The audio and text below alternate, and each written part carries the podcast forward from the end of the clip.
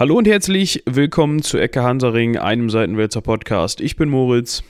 Ich bin Michael. Und heute haben wir ein ganz schönes Brett vor uns. Ja, ich hatte eigentlich äh, gedacht, wir könnten das äh, anders eröffnen. Ich hatte gedacht, hallo und herzlich willkommen zu sagen. Willst du, dass ich Pickel kriege jetzt schon? ich fände es witzig, besonders wenn wir uns jetzt hier eine Stunde bespaßen, kriege ich wahrscheinlich Knoten in der Zunge davon. Ach, und das Schöne ist, dass Robin gerade irgendwas hochgeladen hat in die Dropbox und es direkt geklingelt hat. Äh, läuft, würde ich sagen. äh, wie auch immer. Äh, heute geht es tatsächlich um die Koalitionskriege. Ja, wir, wir ja. benutzen, also wir ersparen euch die französische Revolution, aber auch nur halb, weil die. Wieso? Wie, wieso verrätst du denen das? Wir hätten die doch nächste Woche noch machen können. Aber ich glaube. wir, gehen ja, wir gehen ja von vorne nach hinten. Äh, nicht, dass ich da Bock drauf hätte. Ich habe schon auf die Koalitionskriege keinen Bock, aber. Nein. Die Franz also die französische Revolution und alles drumrum war äh, ungefähr das, weiß ich nicht, Schlimmste, was ich in der Schule je hatte. Tja, aber da müssen wir jetzt durch und vielleicht kriegen wir das ja, also eine französische Revolution jetzt nicht, ne? Das ersparen wir unseren Zuhörern, aber wir, wir gönnen uns die äh, Koalitionskriege, ähm, weil die ja doch sehr bedeutend sind, vor allem in Bezug darauf, was wir vorher so besprochen haben. Ne? Zuletzt hatten wir den Deutsch-Französischen Krieg ähm, äh, 1870 bis 71. Äh, unbedingt mal reinhören, falls euch das interessiert, beziehungsweise falls ihr da noch nicht reingehört habt. Ähm, wir springen jetzt ein bisschen. Vorher hatten wir dann davor den Ersten Weltkrieg, der war ja dann gar nicht mal so lange weg vom Deutsch-Französischen Krieg. Ähm, wir springen jetzt äh, ins Jahr 1792, also äh, fast 100 Jahre vorher. Ähm, nicht ganz, naja. aber fast. Ähm, wir sparen uns halt die Einigungskriege, ne? Also äh, die ersten beiden sozusagen, hier 1866 und vergessen. Ist auch egal. Auf jeden Fall, wir fassen zusammen, äh, es gab äh, immer in Europa derbe auf die Mütze. Ähm, in die eine oder andere Richtung. Und warum heißt das Ding überhaupt Koalitionskriege? Obwohl, vielleicht sollten wir erstmal den Ausgang zusammenfassen. Äh, ah, du meinst, wir zäumen das Pferd jetzt vollständig von hinten auf? Ja, das machen wir ja immer so, oder nicht? Also du meinst sozusagen, wir, wir erzählen den jetzt erstmal, am Ende war der äh, Wiener Kongress. Äh, ich würde, nee, ich würde jetzt einfach mal anfangen und sagen, was war der ausschlaggebende Ah, äh, ah, also, also ich Ausgang falsch verstanden, okay. Ja, ähm, also ich würde jetzt mal einfach die so skizzieren wollen, was war überhaupt los. Ne? Wichtiges Ereignis, ich habe ja gesagt, wir sparen euch die französische Revolution, wir teasern die nur so ein bisschen an. äh, also man kann festhalten, vorher Monarchie in ähm, äh, Frankreich alteingesessen und so weiter, Ludwig der Sonnenkönig an der Macht. Ähm, nee, nee, nee, nee, nee, nee, nee. Sein, sein Enkel oder also zweiter Nachfolger. Ludwig der 14. war der Sonnenkönig, Ludwig der 16. ist geköpft worden. Haben die sich nicht, hat er sich nicht auch Sonnenkönig genannt? Nicht, dass ich wüsste. Auf jeden Fall hat er eine lustige Frau, Marie Antoinette, sollen sie halt Kuchen essen. Okay, also, äh, Ludwig der 16., da bin ich durcheinander gekommen, kann man mal sehen. Äh, Französische Revolution, äh, tolles soll man Thema. 16 Leute auf die Kette kriegen. Genau. Ähm, ein Ludwig an der Macht. Ähm, Louis. Louis. Ähm, und ja, ich sag mal so, ähm, das war nicht immer so das Beste, was der sich da überlegt hat, jedenfalls im, im, im äh, Sinne der Bevölkerung, beziehungsweise äh, nach Meinung der Bevölkerung. Und da gab es noch so einen Menschen, der nannte sich äh, Napoleon Bonaparte.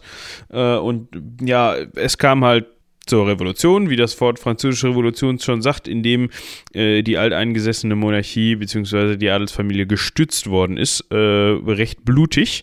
Ähm, das Datum kann man eigentlich gar nicht vergessen, 1789, die Französische Revolution. Ähm, Genau, da war Napoleon noch gar nicht so wichtig, sondern einfach nur irgendein so Militär. Zu ja, dem gut. Zeitpunkt noch. Genau, also, die, also er hatte jetzt, ähm, er war vorher Militär in der, oder ein, ein Offizier in der französischen äh, ja, Armee so. gewesen äh, und äh, konnte sich dann später halt durchsetzen, beziehungsweise sogar äh, zum Kai französischen Kaiser krönen lassen. Das kommt aber erst später. Nichts lassen. Hat er selber gemacht. Ja, gut. Schon klar, ja, aber. Ich, ist voll die geile Szene, überleg mal.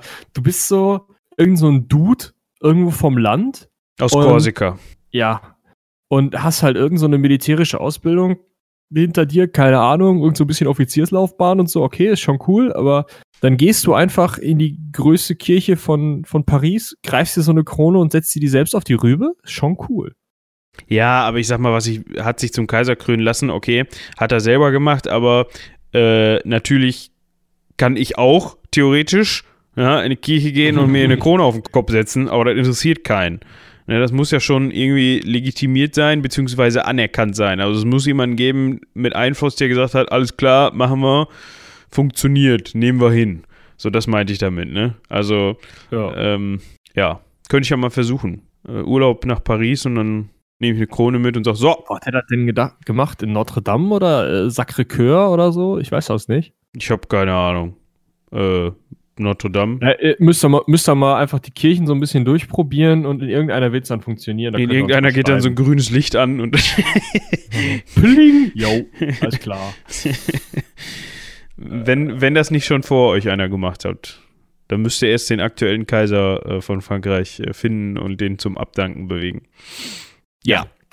äh, okay, also wir haben französische Revolution, die wollen wir ja nicht machen und sagen wir mal, äh, wobei, wir müssen jetzt natürlich äh, du hast ja von den Koalitionskriegen gesprochen. Wir haben sieben Koalitionen, zwei davon ja schon kurz nach der Französischen Revolution. Ja. Ähm, dazu muss man natürlich sagen, dass ähm, Napoleon als äh, ja, wie, wie, jetzt muss man, es ist wieder schwierig, das richtige Wort zu finden. Als Führer, sage ich jetzt einfach mal, ohne das in irgendeiner Form äh, negativ. Ja zu dem Zeitpunkt noch gar nicht. Genau, negativ oder positiv konnotiert zu konnotieren, äh, als Führer dieser Nation oder als Oberhaupt, Befehlshaber, wie auch immer man das nennen möchte. Auf jeden Fall, der war der Boss in dem Moment.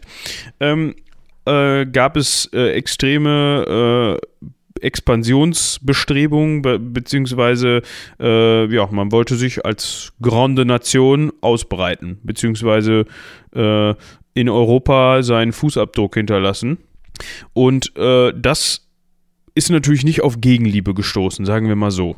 Also der Punkt war doch erstmal schon, äh, den ersten Krieg hat doch, äh, boah, war das Österreich? Also nicht Österreich, sondern das Heilige Römische Reich. Den Franzosen schon erklärt, weil die Revolution gemacht haben. Ja, ja, also in, ähm, da wurde halt ich sage jetzt einfach mal befürchtet, dass äh, durch diesen Ausgang der französischen Revolution ähm, genau diese Expansionsbestrebungen zustande kommen, die dann ja auch später zustande gekommen sind. Ne, man hat natürlich einen äh, eigentlich einen legitimen, äh, was in Anführungsstrichen, äh, legitim bestehendes Adelsgeschlecht abgesetzt. Ich meine, das ist heutzutage im 21. Jahrhundert kein Problem mehr, äh, dass irgendwelche äh, durch äh, Wahl gewählten ähm, Regierungen abgesetzt werden. Interessiert keinen mehr. Arabischer Frühling ja. und so weiter. Aber ähm, Damals, da gibt ja auch noch Hauen und Stechen, ne? Das muss ja, man ja, ja, aber äh, ja. Sagen wir mal, Merkel würde jetzt abgewählt werden, da würde gesagt werden, na gut, müssen wir halt neu wählen, ist jetzt blöd. Ähm, damals ist dann gleich direkt ein großer europäischer Krieg. Ähm, also. Und zwar gab es ähm, die erste Koalition, äh, um genau zu sein, von 1792 bis 1797. Jetzt muss man sich überlegen, warum überhaupt Koalition? Man nennt das Ganze Koalitionskriege, weil es immer ähm, Koalitionen bestehend aus verschiedenen europäischen Nationen gegeben hat, die sich gegen Frankreich zusammengeschlossen haben oder gegen Frankreich und seine ähm, Verbündeten gezwungenermaßen Verbündeten ne? ja. ja. gezwungenermaßen Verbündeten ähm, die erste Koalition äh, wie, wie gerade schon gesagt 1792 bis 1797 begann damit ähm, beziehungsweise der erste Koalitionskrieg nennen wir, teilen wir das jetzt mal so auf ähm, begann halt schon mit der französischen Revolution ähm, und ähm, äh, da kam es zur sogenannten Pillnitzer Deklaration. Ich meine, wir könnten jetzt jede Koalition einzeln auseinandernehmen, aber dann sitzen wir, was die Deklarationen angeht und so weiter und Verträge und hast du nicht gesehen, aber sitzen wir wirklich morgen noch hier. Ähm, Fakt ist, dass sich Österreich und Preußen ähm, als erstes zusammengeschlossen haben, um ja, die Macht des möglicherweise entstehenden Fra äh, neuen Frankreichs äh, einzudämmen. Um ähm, einfach die Revolution einzudämmen, das ist ja auch wichtig. Ne? Man muss sich immer überlegen, vorher hatte man Machtzirkel von vielleicht, boah, keine Ahnung, pro Staat ein paar tausend Adligen. Das waren ja wirklich nicht viele, die wirklich in den hohen, also sagen wir mal, die Gruppe, die den Kaiser und König jeweils, also König in dem Fall von, von Preußen oder den Erzherzog von, von Österreich oder sagen wir mal den römisch-deutschen Kaiser, was der Erzherzog von Österreich war, ähm, persönlich kannte. Viel mehr war das ja nicht mit ähm, Regierung oder so. Und wenn dann irgendwie eine Bevölkerung hingeht und sagt, Freunde, ähm, rüber runter, ja, dann hat man auch selber mal Angst, glaube ich, und möchte das dann ganz schnell eindämmen. Und wenn man dann noch gerade eine Armee rumzustehen hat, dann nutzt man die. Ja, vor allem, wie du schon sagst, also vor allem vielleicht, um nicht Beispiel für die eigene Bevölkerung zu bieten. Ne, dass man so ja. quasi sagt, ey, so nicht. Hör mal, nee. Außerdem, wieder beim Punkt nee, genau. äh, außerdem ist es ja auch im höchsten Maße unfreundlich äh, den, den Österreichern gegenüber gewesen, denn mh, Marie Antoinette, wie gesagt, sollen sie halt Kuchen essen, ne? also auf die Frage hin, was die, was die Bevölkerung denn machen soll, wenn sie hungert, wenn sie kein Brot mehr hat, dann hat sie halt gesagt, ja, soll sie halt Kuchen essen. Äh, ja. Hat sie nicht verstanden. Ähm, jene Marie Antoinette ähm, war Maria Antonia von äh, Österreich, also von, von äh, Habsburg. Also eine Tochter von Maria Theresia, die wiederum, warte, wir sind 1792. Äh, naja, auf jeden Fall sowas wie die Mutter oder die äh, Großmutter des amtierenden österreichischen äh, Erzherzogs und damit römisch-deutschen Kaisers war. Also gab es da auch Familie, also familiäre Beziehungen, die wieder dann so ein bisschen, ja, für Unmut gesorgt haben. Weil ja, also es ist halt entweder die Schwester oder die Tante von, vom jeweiligen österreichischen Kaiser. Ich kann das jetzt, warte mal, kann doch nicht wahr sein, dass ich das jetzt nachgeguckt kriege. Ähm, ja, du kannst Fall, das ja, du kannst das ja mal eben. Worden ja, eruieren. Ähm, das, also diese, die, diese erste Koalition kam, wie gesagt, noch zustande, bevor ähm, König äh, Louis XVI. überhaupt äh, seines Hauptes äh, ent entledigt wurde. Kann man das so ausdrücken? Ähm, äh, dekapit ja, doch, dekapitiert, glaube ich, oder? Dekapiert? Dekapitiert. Und wenn dann dekapitiert. Ja, Rübe runter halt. Rübe runter, genau. Äh, ja, da wurde die Guillotine des Öfteren gebraucht.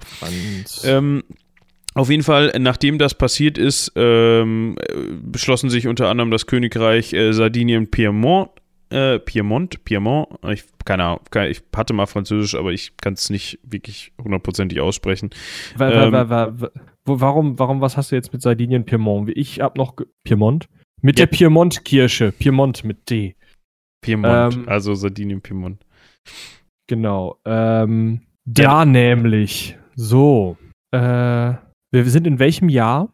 Äh, 92 bzw. 93. Ich glaube, der ist 92 gestorben, der äh, Ludwig der 16., oder?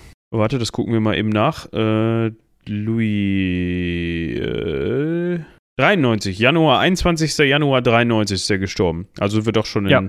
in Damit äh, ist die Tante des amtierenden äh, römisch-deutschen Kaisers äh, da geköpft worden bei der ganzen Veranstaltung. Die, äh, die, die, äh, Maria Antoinette. Antoinette, okay. Maria Antonia. Okay. Ähm, ja, was und, äh, natürlich. kann man dann nachvollziehen, ne? Also nicht so ist. Auf jeden also Fall. Je nachdem, man hat ja mal so und mal so ein Verhältnis zur Tante, aber gleich rüber runter. Ja, da ist man dann ja auch keinem, ne? doch dicker als Wasser, meinst du? Ja, wahrscheinlich. Ja. Auf jeden Fall, die Nachwirkungen waren, dass sich sowohl äh, das Königreich Großbritannien als auch Spanien, das Königreich Neapel äh, und über Umwege auch die Niederlande äh, dieser Koalition angeschlossen haben. Die Niederlande über Umwege, weil die nicht offiziell mit in der Band waren, aber die haben Großbritannien unterstützt und haben deshalb 93 von, also 1793 von äh, Frankreich eine Kriegserklärung bekommen. Und vorher waren Österreich und Preußen schon dabei, genau. Genau, also haben wir jetzt im ersten Koalitionskrieg, äh, beziehungsweise die in der ersten Koalition Österreich, Preußen, äh, Sardinien, Piemont, äh, Großbritannien, Spanien, Neapel und, ja, wenn man so möchte, auch die Niederlande. Äh, halten wir also fest, raus sind in dem Falle die kirchlichen äh, Fürstbistümer in, äh, im Heiligen Römischen Reich? Also hier Bamberg, Münster, ähm, ich hat da, ich kann das alles nicht lesen. Oh Gott. Ja, also soweit ich das äh, weiß schon. Würzburg, ähm, Mainz, äh, es hat noch Lüttich, so äh, Salzburg. Diese ganzen Bistümer sind raus aus der Nummer, die kämpfen nicht mit. Die freien Reich noch. Dortmund war eine freie Reichsstadt, Bremen war eine freie Reichsstadt. du müsstest dich nochmal eben kurz wiederholen, da war einmal kurz äh, bei mir ein Hänger. Also was, was, hat sich denn aufgehängt? Äh, wer dabei war und wer nicht, kannst du nochmal eben. Also also wer, wer nicht dabei war, waren äh, zum einen die äh, Fürstbistümer, also die, oder Erzbistümer, je nachdem, also die kirchlichen Staaten, in dem Fall ähm, Bistum Münster, Bistum Paderborn, äh, Bistum Salzburg, nee, Quatsch, Erzbistum Salzburg, Bistum Würzburg, so dieses ganze kirchliche Gekröne dann die freien und Reichsstädte sowie diese ganzen kleinen Viertelstaaten dazwischen, also Nürnberg, Frankfurt, Worms, Dortmund aber auch äh, Bayern, die Pfalz, ähm, sowas. Die waren halt alle noch raus. Die waren noch nicht dabei. Mecklenburg-Schwerin, ganz wichtiges Herzogtum, nicht. Tja. Personalunion, also wo sowas ähm, gemeinsam regiert wird, ähm, ne, dass irgendwie der Preuß halt gleichzeitig noch von was weiß ich was König ist. Aber vielleicht wichtig zu nennen sind eben zum Beispiel Bayern und Sachsen die nicht mitgekämpft haben zu dem Zeitpunkt, obwohl sie halt im Endeffekt direkt mitten im Kriegsgebiet liegen. Ne? Wenn man sich das überlegt, Frankreich und Preußen. Preußen ist ja heute. Äh, äh, wir sind zurück. Technische Probleme wurden erkannt und beseitigt. Äh, wir machen weiter mit den Koalitionskriegen. Äh, wo waren wir also, stehen geblieben? Wir waren stehen geblieben bei, wer ist dabei und wer ist nicht dabei, beziehungsweise eigentlich nur noch beim, wer ist nicht dabei, oder? Ja, aber ich glaube, du hattest da ja schon einige genannt. Äh, wir sind ja auch erst beim ersten Koalitionskrieg. Ähm, ich, ja, ich glaube, interessant auf die lange Sicht ist halt, dass einmal die Kirchenstaaten nicht dabei sind und dann Bayern und Sachsen. Ja. Also ähm, gerade Bayern und Sachsen. Ja. Interessant an dieser Stelle ist natürlich jetzt, wie hat Frankreich geantwortet auf diese Koalition? Äh, zum einen äh, ist eine Wehrpflicht eingeführt worden. Ich hatte eben noch äh, den Begriff dafür und zwar äh, Levé en masse. Ich hoffe, ich spreche es richtig aus an alle Franzo Franzosen und Fran Frank äh, äh, wie heißt die Sprache? Französischkenner. Frankophilen sozusagen. Genau, an alle Frankophilen. Ähm, schönes Wort. Ähm, hat aber nichts mit spanischen Diktatoren zu tun. Nee, das stimmt. Sollten wir nochmal darauf hinweisen, das ist gut. Auf jeden Fall, äh, zum einen Wehrpflicht. Ja, das heißt, äh, Aushebung der Truppen durch eine äh, Pflicht an der Waffe sozusagen.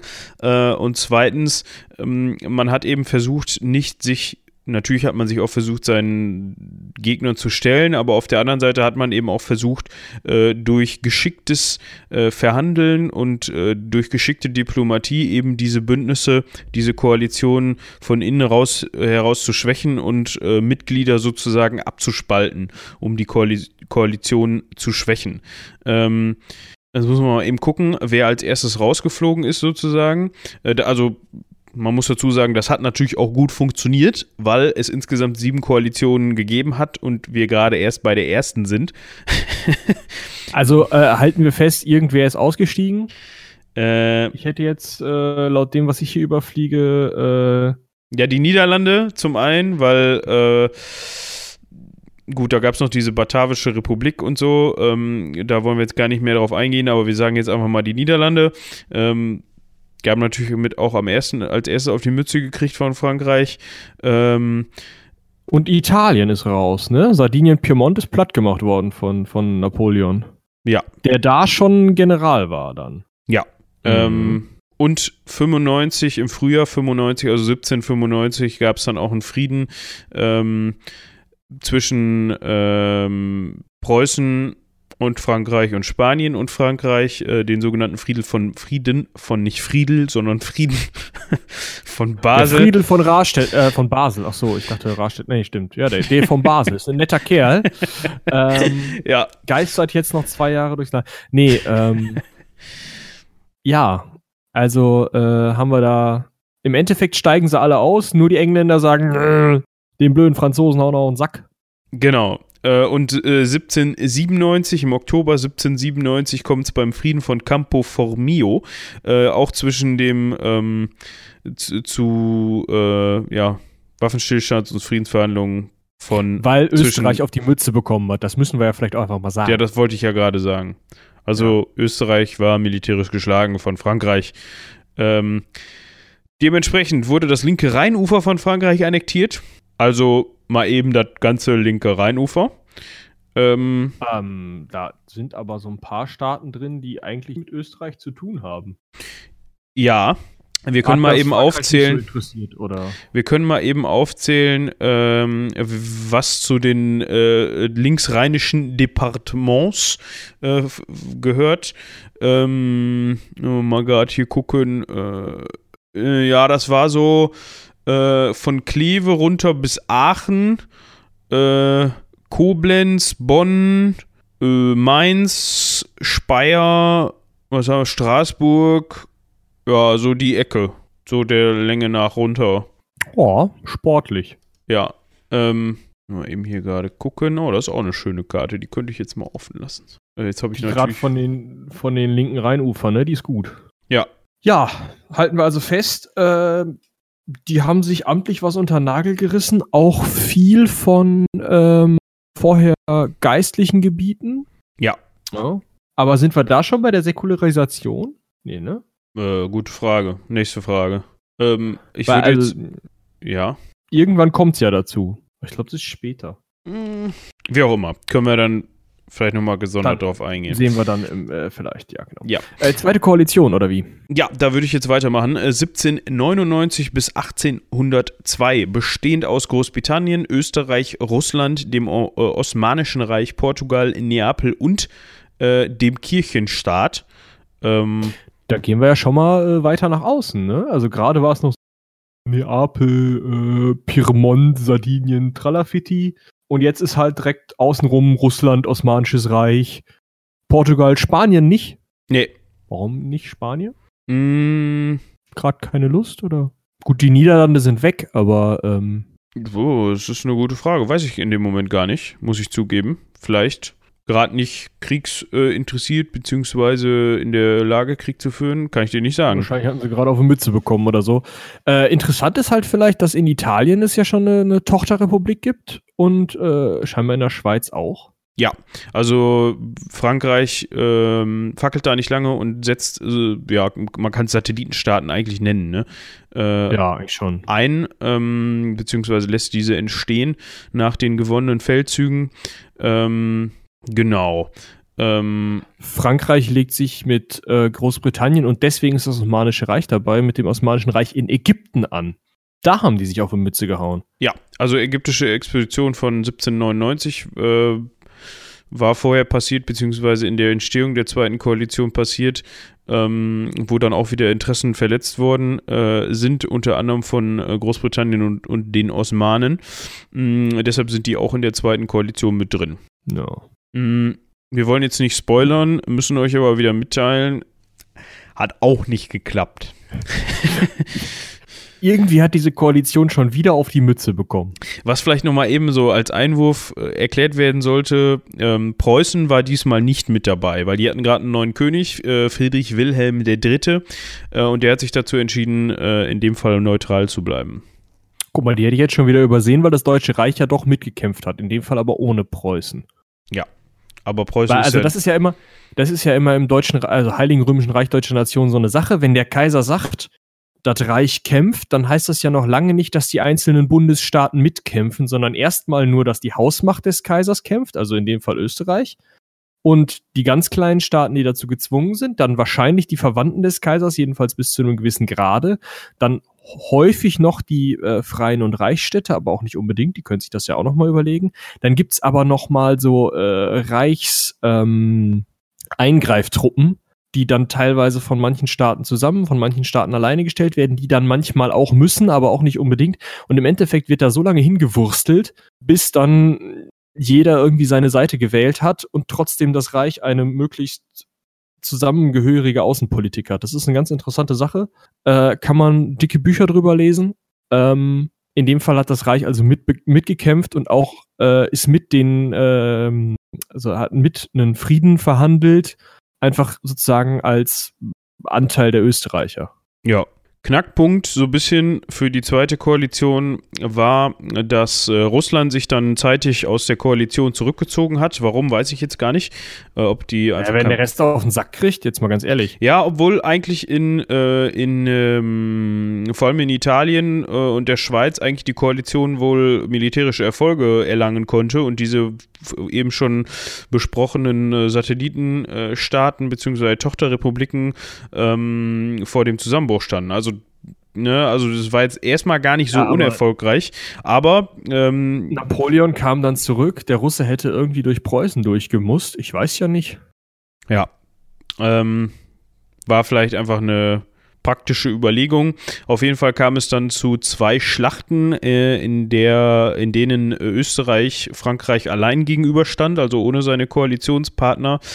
Einmal, einmal bei Marengo 14, äh, am 14. Juni 1800 ähm, und äh, bei der Schlacht von Hohenlinden am 3. Dezember.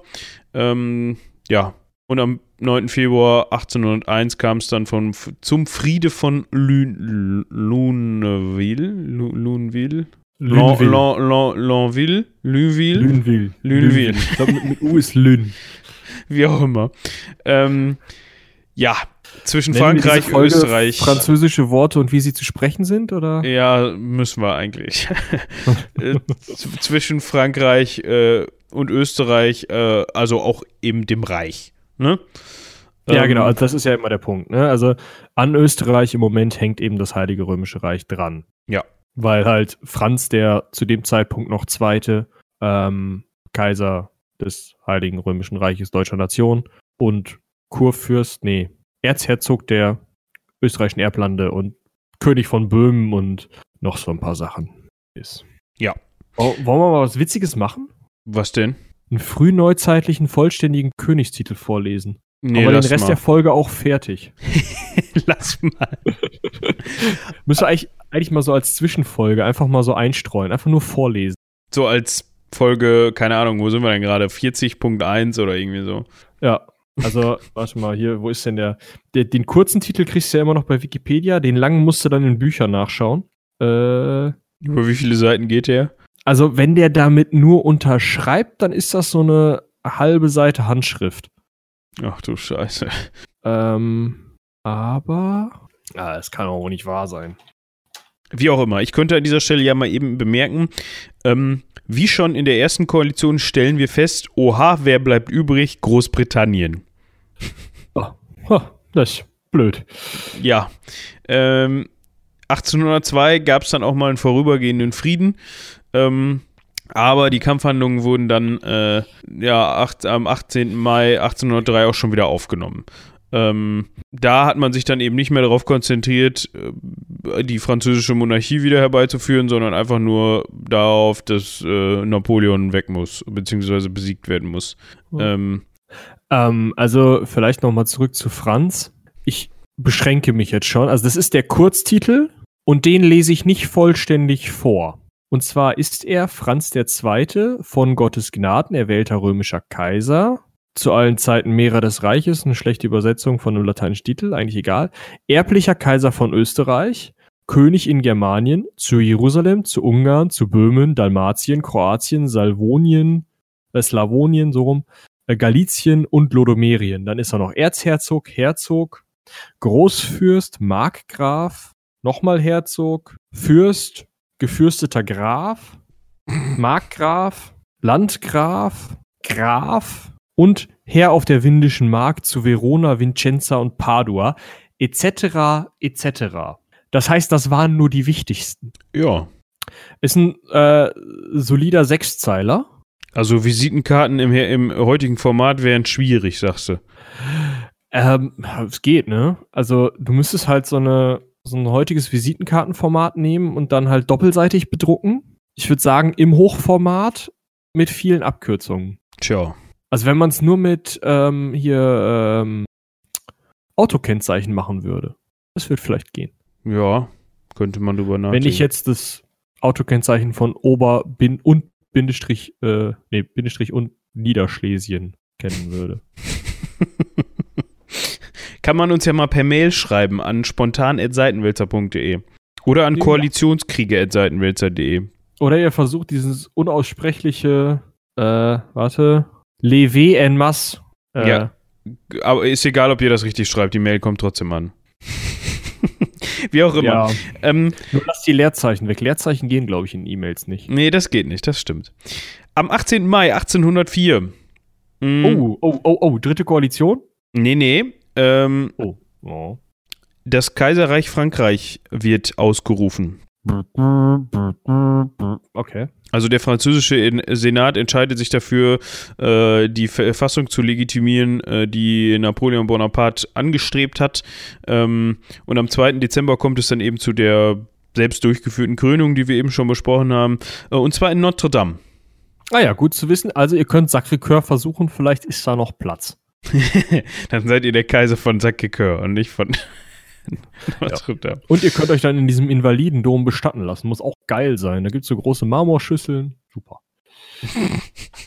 Wer noch nicht in Paris war, hm, nehmt euch einen Übersetzer mit.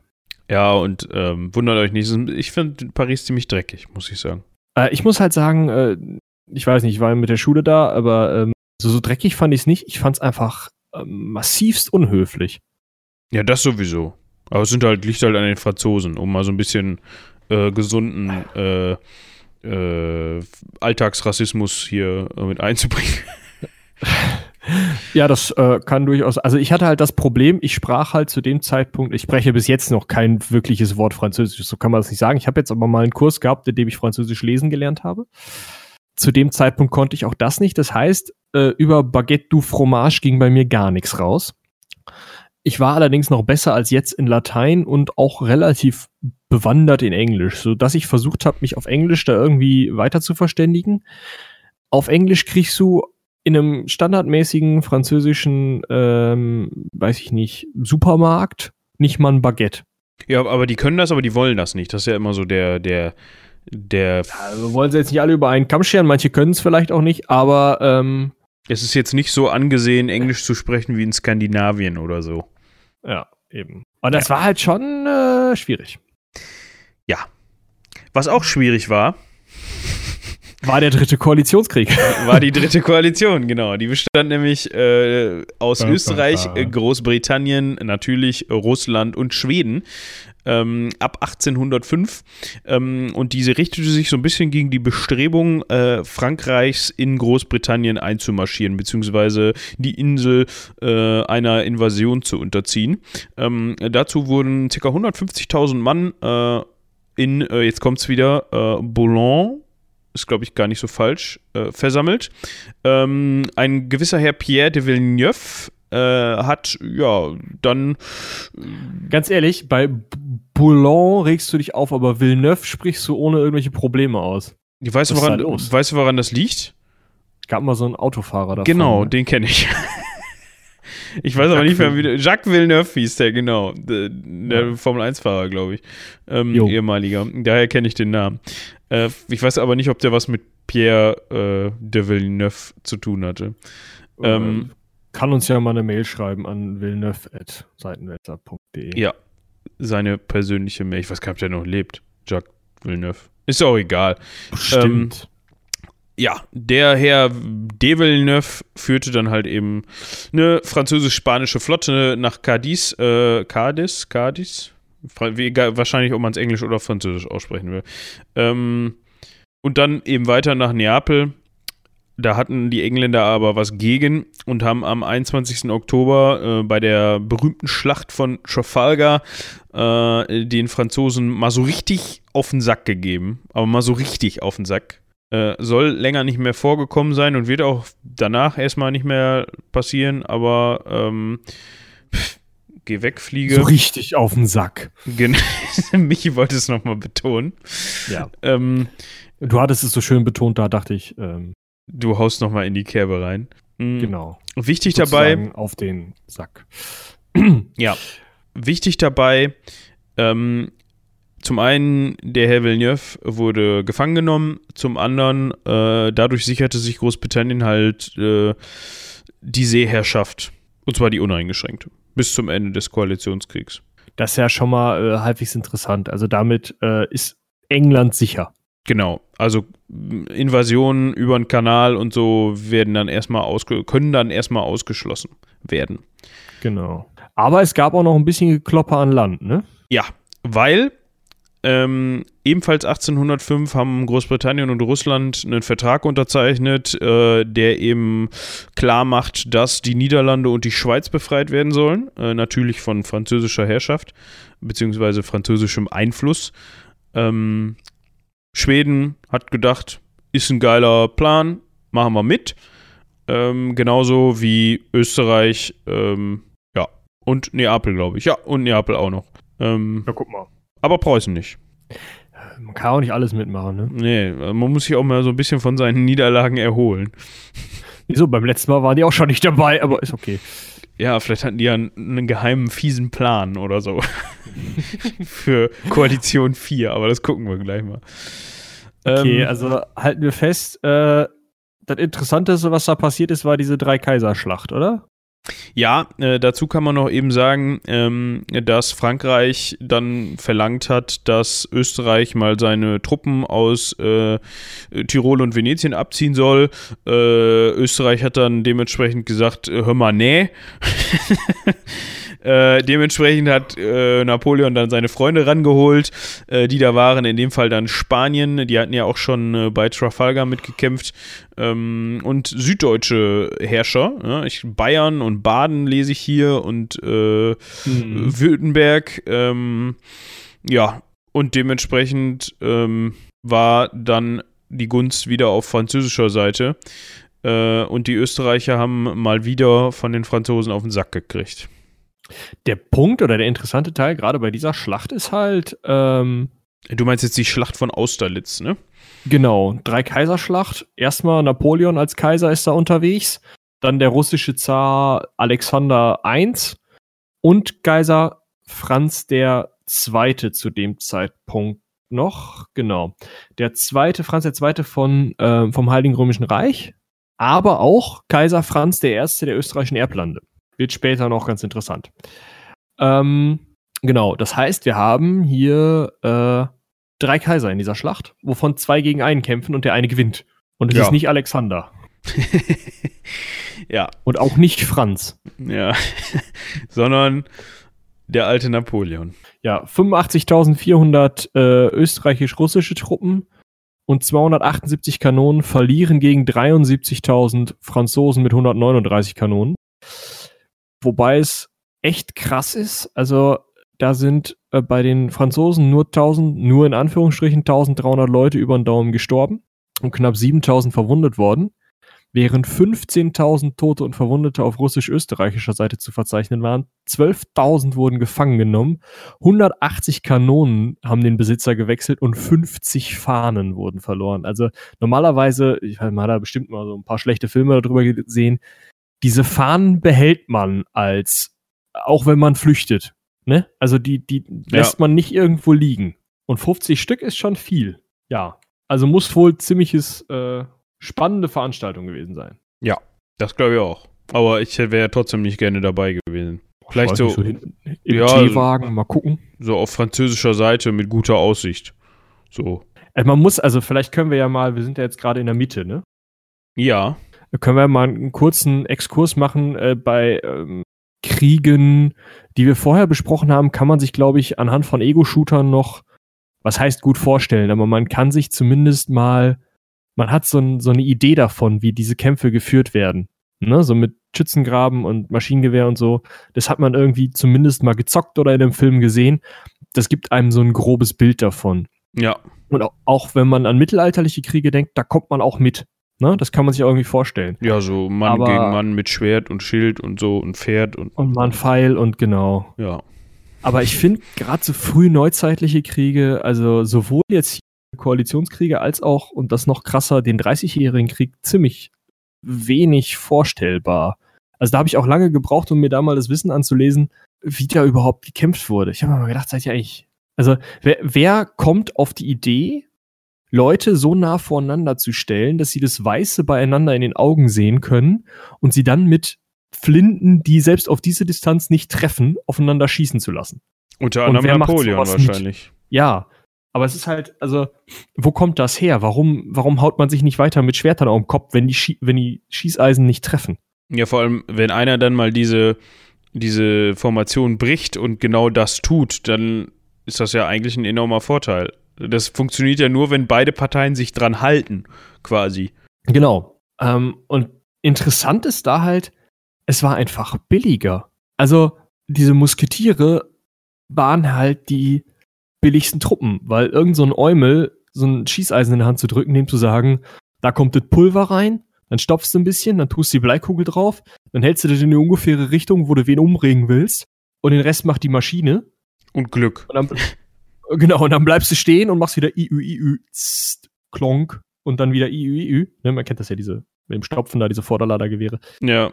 Ähm, das ist äh, einfacher, weil das dauert sechs Wochen vielleicht acht, wenn du dem noch halbwegs Exerzieren beibringen willst. Dann hast du den soweit. Dann hast du einen Soldaten. Steckst dir noch eine hübsche Uniform, dann stellst du ihn in die erste Reihe und wenn er das überlebt hat, dann kann er beim nächsten Mal, kann er was. Und bild mal einen Schwertkämpfer aus. Das dauert ein bisschen länger. Oder, ähm, also Bogenschützen sind eine ganz krasse Sache, weil britische Bogenschützen sind sechs Jahre ausgebildet worden. Ja, gut, dazu kommen ja auch noch ganz andere körperliche Voraussetzungen, ne? Wenn du jetzt einen, einen, äh, einen Schwertkämpfer oder sagen wir, gehen wir jetzt mal von einem Adligen aus, der in der Schlacht mit Schwert gekämpft hat, ähm, der ist seit, der wird seit, seit er so ein kleiner Lümmel ist, ausgebildet quasi. Sobald er alt genug ist, um das Ding gerade zu halten, das Schwert, wird er, ja. wird ihm halt beigebracht, wie er damit umzugehen hat. Ähm, und ja, um so einen englischen Kriegsbogen ähm, äh, spannen zu können, äh, mit, keine Ahnung, wie viel hatten die, 110 Pfund oder 120 oder so, brauchst du auch ein Kreuz wie, ja, Klitschko so ja, ungefähr. Von den Klitschkos, genau. Ja. Also, ähm, das halt schon ein andere, äh, einfach, also bei dieser Wehrpflicht war ja auch nur wichtig, irgendwie, die mussten über 15 oder 16 Jahre alt sein, irgendwie über 1,50 groß oder über 1,40 groß, irgendwie sowas. Und sie mussten gute Zähne haben. Warum? Weil die Patronen damals, die, also die Portion an Schießpulver, die du ähm, dabei hattest, pro Schuss, also du hast für jeden Schuss eine eigene Portion aufgerissen, die waren in Papierhülsen und die musstest du mit den Zähnen aufreißen. Ah, und wenn du das nicht konntest, konntest du nicht schießen. Genau. Und ohne Zähne ging das nicht, weil du ja das Gewehr in der Hand hattest und sowas. Du hast das, du stehst ja da, also es ist ja eine der exponiertesten und dämlichsten Positionen, irgendwas nachzuladen. Du stehst gerade wie Schweinchen doof mitten auf dem Schlachtfeld und kippst oben in deine Flinte, in die du gerade reinguckst, das Pulver rein. Und ja, das, äh, ne, um das zu können, das kippen zu können, musstest du das halt aufreißen. Das ging nur mit den Zähnen, weil du mit der anderen Hand die Flinte festhalten musst. Ja. Spannende Sache. Deswegen haben auch unter anderem im, äh, in einem der Einigungskriege die Preußen gegen die Österreicher gewonnen. Deutsch-Österreichischen Krieg, also äh, Zweiter Einigungskrieg. Ähm, weil da die Preußen Hinterladergewehre hatten, die hatten Patronen, wie man sie vielleicht, also nicht wie man sie heute kennt, aber so ähnlich. Die konnten hinten den Lauf aufmachen, die Patrone reinschieben, zumachen und schießen.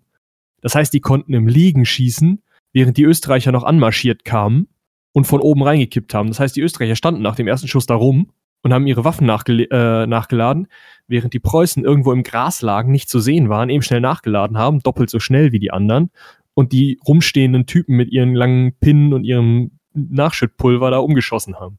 Ach, du konntest ja, ah, da habe ich jetzt gar nicht drüber nachgedacht. Ich habe gedacht, wieso im Liegen? Weil du die, die Vorderlader-Dinger natürlich nicht im, im Liegen, höchstens im Sitzen vielleicht nachladen konntest. Ja, selbst im Sitzen nicht. Die Dinger sind zwei Meter lang. Also ja, wahrscheinlich, wenn du sitzt, irgendwie so mit schräg und so, wenn du, der, wenn du genug ja, ja. Platz um dich zum Zug, um dich zum Zug, aber liegen geht ja gar nicht dann wahrscheinlich.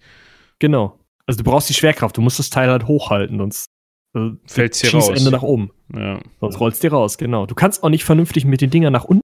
Ja, du musst also schießen und hoffen. Also du musst eigentlich laden und schießen direkt. Du kannst jetzt nicht, euch ladet schon mal eine halbe Stunde vorher. Das geht schon, du darfst es, musst es dann halt nur die ganze Zeit richtig halten. Deswegen sind die ja immer marschiert mit dem, mit der Hand unter dem Kolben. Ja, damit das Ding nicht umkippt. Genau, damit der Scheiß nicht rausläuft. Also es ist schon äh, krasse Kriegstechnik. Dann stehst du halt ganz nah voreinander und du weißt nicht mal, ob der Typ, der gerade direkt vor dir steht, dich denn jetzt gleich umbringen wird. Weil noch keine gezogenen Läufe, du hast noch keine gerade fliegenden Kugeln. keine Ahnung, wo das Ding hingeht. Kann auch den, kann auch Günther drei Reihen links treffen. Genau. Ja. Oder halt gar keinen. Ja, gut, ich Weil, meine, aber wenn genau. er genug, wenn er genug rumstehen, dann äh, ist die Chance natürlich umso größer, dass du irgendwen triffst. Das ist halt das Gruselige an diesen Kriegen. Also, ja. das, ne, so, das, ging halt. Erinnert so einen so, Moral. Erinnert einen so ein bisschen an äh, so Exekutionskommandos, die dann, wo, wo dann nicht genau, wo, äh, wo die Leute, die dann, wenn, wenn sie einen an der Wand gestellt haben, nicht genau wussten, wer jetzt die Patrone im Lauf hat, so ungefähr. Genau. Ja, zum Beispiel. Und danach ging es ja, ne, nach dem ersten Schuss war es oft so, dass dann gesagt wurde, ja gut, lohnt nicht jetzt wie Schweinchen doof voreinander zu stehen und nachzuladen, rennen wir los, vorne ist ja so ein Bajonett dran, so ein 30 Zentimeter Messer an, der, an dem Gewehr. Ja. Und dann ging es ins Hauen und Stechen. Muss ganz, ganz widerwärtig gewesen sein. Ja. Aber generell, ob er jetzt im Graben liegst und äh, mit äh, Chlorgas beschossen wird oder beschossen wirst oder äh, auf, auf dem äh, auf Omaha Beach in, in MG42 reinrennst oder halt dann da so voreinander stehst. Ich glaube, das ist immer Kacke. Ja, würde ich unterschreiben. Ja. Aber wir machen weiter mit der äh, vierten Koalition. Oh, die ist, nämlich, die ist nämlich besonders spannend. Ähm, so genauso spannend wie die andere. Nein, die ist ein bisschen so ein Einfluss drin, äh, den man noch erwähnen sollte. Äh, ausnahmsweise mal wieder Preußen. Oh, während die sich jetzt okay. zweimal gedrückt haben. Äh, Russland, äh, später auch Großbritannien und Schweden. Ähm, interessant dabei äh, ist, dass Napoleon ja, so ein paar, wir hatten ja eben schon mal gesagt, dass der auch unter anderem süddeutsche äh, Fürstentümer, sind das Fürstentümer? Ich komme immer durcheinander mit der Größe und. Äh, nee, nee, nee. Also erstmal hängt Größe und ähm, äh, Titel haben nicht viel miteinander zu tun. Ähm, und teilweise sind das dann später auch Königreiche. Also spätestens ab 1806. Ja, gut, aber da wollen wir jetzt ja gerade darauf hinaus. Warum? Ja. Ähm, auf jeden Fall, wir hatten ja vorher schon im, im dritten äh, Koalitionskrieg festgestellt, äh, oder in den dritten Koalitionskriegen, dass äh, da Napoleon sich auch schon süddeutsche Herrscher ähm, rangeholt hat, für ihn zu kämpfen. Dementsprechend macht er das wieder äh, und ja, initiiert quasi die Gründung des Rheinbundes, des sogenannten Rheinbundes. Ähm, bedeutet, dass ähm, er insgesamt 16 deutsche Staaten im Juli 1806 äh, diesen Bund gründen lässt. Ähm, also er ist quasi der Ideengeber für diesen Bund. Ähm, was äh, gleichzeitig bedeutet, dass die aus dem Heiligen Römischen Reich austreten und natürlich sich mit Frankreich verbünden, weil sonst macht es für Napoleon keinen Sinn. Ähm, daraufhin gibt es ein Ultimatum von französischer Seite aus und am 6. August 1806 äh, löst Kaiser Franz II. Äh, durch eine Verzichtserklärung das Heilige Römische Reich auf. Das ist ein krasser Moment der Geschichte. Ja, deshalb Weil das meinte ich das. Römische Reich, das ist ja äh, seit Kaiserkrönung Karls des Großen, also zu dem Zeitpunkt 1000 Jahre Bestand.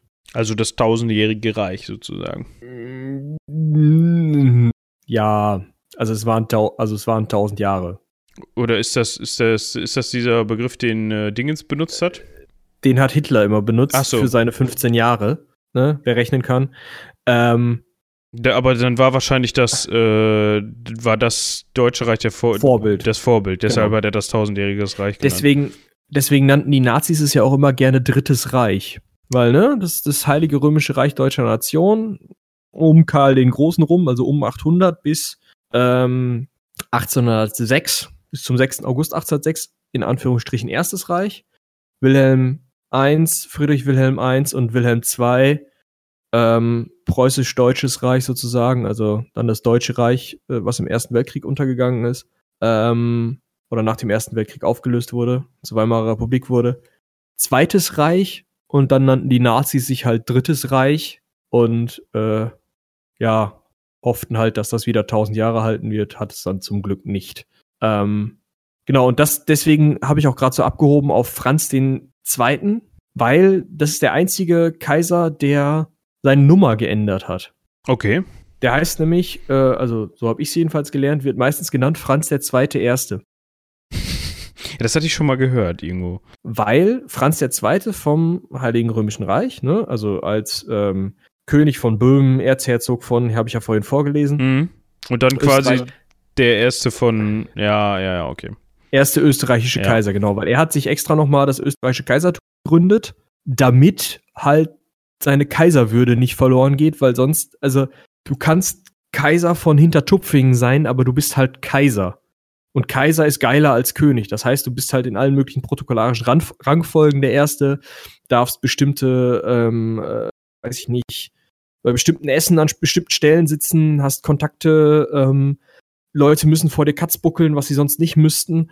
Und wenn jetzt dieser Franz die Kaiserkrone einfach nur abgegeben hätte und keine neue angenommen hätte, dann wäre er ja auch irgend so ein König gewesen. Und im gleichen Atemzug hat ja äh, Napoleon noch äh, Bayern und Sachsen unter anderem zu Königreichen gemacht. Und Preußen war ja schon Königreich. Und dann gab es ja noch einen, einen König von, weiß ich nicht, irgendwo in Italien und ähm, einen schwedischen König und so weiter. Und dann hätte dieser Franz halt sozusagen seine, seine Vormachtstellung oder seine protokollarisch höhere Stellung gegenüber diesen Königen abgegeben. Und das wollte er nicht, deswegen hat er erstmal das Kaiserreich Österreich gegründet und dann gesagt, ja gut, komm, Heiliges Römisches Reich brauchen wir nicht. Ja. Folge dessen war natürlich, dass Preußen, die natürlich vorher Mitglied dieses äh, Heiligen Römischen Reiches waren, äh, das gar nicht gut fanden. Dass der Franz da mal eben jetzt dieses Reich aufgelöst hat und zwar auf Drängen von Napoleon, also von Frankreich. Ähm, dementsprechend hat man sich dazu entschieden, äh, dass man ähm, ja gegen, gegen Frankreich mal wieder in den Krieg zieht. Ähm, Frankreich hat daraufhin dann noch gesagt, ähm, okay, pass mal auf, haben wir keinen Bock drauf, zieht mal eure Truppen hinter den Rhein zurück. Ähm, und Preußen hat gesagt, hör mal, nee, wie so oft in der Geschichte. Haben viele Leute gesagt, ne? Also, ja, ja, hat so der ein oder andere, war ein geläufiger Spruch damals. ja und auch so. heute noch. also nicht mehr vielleicht in, also nicht mehr vielleicht mit diesen Auswirkungen ähm, und nicht mehr so oft vielleicht, aber äh, trotzdem. Ja, aber Na- Napoleon wäre ja nicht Napoleon, wenn der ähm, nicht schon vorher Vorkehrungen getroffen hat ähm, und dementsprechend eine starke Armee zusammengezogen hat. Ähm, ja, ich lese hier gerade noch, die deutsche, deutschen Hanse, Hansestädte haben sich neutral verhalten, ähm, aber das Kurfürstentum Sachsen und das Herzogtum Sachsen-Weimar haben sich Preußen angeschlossen. Also ja, es gab so ein bisschen hin und her an, an der Stelle. Ähm, Ende der Geschichte ist, ähm, man kann es sich denken, äh, Napoleon hat gewonnen und ähm, Preußen hat verloren. Oh. Ganz was so- Besonderes in diesen Passiert Zeiten. ja sonst nie. Ja, und am 17. Oktober, äh, in welchem Jahr sind wir? Äh, 1806 ist Napoleon in Berlin eingezogen. Ja. Oh. Während der preußische Ja, König Wilhelm. III., Friedrich Wilhelm III., wenn wir mal hier korrekt bleiben, äh, samt Hof Reis ausgenommen hat. Ist aber auch schwierig bei den Preußen, die heißen ja alle irgendwie Wilhelm. Ja, gut. Was Mut, dat Mut, ne? Ja. Äh, der ist Auch nach, so ein geflügeltes Wort damals. ja, der ist mit äh, seinem Hof und seinen äh, Angehörigen äh, schnurstracks nach Ostpreußen geflüchtet. Oh. Ja. Daraufhin hat Sachsen halt gesagt, ähm, Ach, Franzö Franzosen, cool, ja, können wir auch mal mit dabei. Rheinbund hört sich Töfte an. Ja. ja, Ja. kann ich nachvollziehen. Hätte ich dann in dem Moment wahrscheinlich. Ja, Ja. dann ging es in Polen nochmal rund, lese ich gerade. Ja. Also da wurde dann auch nochmal von den Preußen aus, äh, von den Polen aus gegen die Preußen gekämpft und das unter französischem Kommando. Wird sich da auch jemand bedankt haben? Ja, aber Russland hat auch noch eingegriffen, muss man dazu sagen. Ach du heiliger Bimbam. Ja, Ja. herzlichen Glückwunsch. Also ein großes Tohuwabohu. Äh, wie endet das? Der vierte Koalition-Dings. Ähm, zum einen endete das ähm, mit einem Diktatfrieden. Äh, ist das der Frieden von Tilsit? Ich muss mal grad gucken. Äh, ja, genau. Ähm, zum einen Frieden von Tilsit zwischen Zar Alexander I. und Napoleon. Ähm, dieser Frieden hatte unter anderem äh, ja, so Bedingungen, beziehungsweise wurde geschlossen, um eine Allianz gegen Großbritannien zu bilden. Ähm, und ja, dann gab es noch einen Diktatfrieden am 9. Juli 1807 zwischen Frankreich und Preußen, weil ja, ne, Preußen hat halt mal wieder auf der Mappe gekriegt. Deshalb Diktatfrieden. Ähm, daraufhin hat Preußen die Hälfte seines Territoriums verloren. Ähm, ja, und musste sich halt gefallen lassen, dass Frankreich weitergemacht hat mit der vorherigen Manier, hier und da mal äh, Tochterstaaten bzw. Satellitenstaaten zu äh, installieren, äh, anzubringen, wie unter anderem das Herzogtum Warschau. Ähm, ich sehe allerdings gerade, dass sich die Russen und die Schweden auch noch eine Köppe hatten. Ja, da gibt es nämlich den russisch-schwedischen Krieg von 1808 bis 1809. Ähm, ja, da hat man, ich weiß jetzt gar nicht mehr, warum die sich äh, in eine Köppe hatten. Äh, immer eben hier lesen. Ah, okay. Alles klar. Ähm, zweiter wichtiger Punkt, da wäre ich jetzt gleich noch drauf gekommen, aber das nennen wir an der Stelle mal eben. Ähm, ähm, Napoleon hatte da nach wie vor noch so ein bisschen Schiss vor Großbritannien, weil Großbritannien ja im vorherigen Koalitionskrieg, wir haben das ähm, nicht im vorherigen, äh, war das der zweite mit Trafalgar? Auf jeden Fall hatten die Briten den äh, Franzosen mal gezeigt, wie Seeschlacht geht. Genau, und dementsprechend hatten die Briten eigentlich auch äh, die äh, Seeherrschaft, das hatten wir eben schon besprochen. Und um das zu unterbinden, hat sich der Napoleon gedacht, ähm, da die äh, Engländer auf einer Insel sitzen, könnte man die ja mal vom Kontinent absperren sperren oder, oder aussperren äh, und hat dementsprechend eine Kontinentalsperre eingerichtet und diese Kontinentalsperre war wirklich äh, massiv. Das heißt, die ging wirklich von äh, ich gucke mal gerade. Äh, also die ging wirklich, das ist, ist, absolut abgefahren, wenn man die Karte sieht. Die ging wirklich äh, Norden Russlands durch, durch die Ostsee, äh, um Dänemark rum, Norwegen, ähm, Frankreich, Spanien, Portugal, durch ähm, ähm, äh, wie heißt das Ding? Gibraltar durch Mittelmeer, Italien, Venedig. Alle ja. nicht mit, mit äh, England Handel treiben, oder? Ja, zumindest, zumindest wurde versucht, äh, die entsprechend wichtigen Seehäfen vor, Franzö vor äh, ähm, britischen Schiffen zu schützen.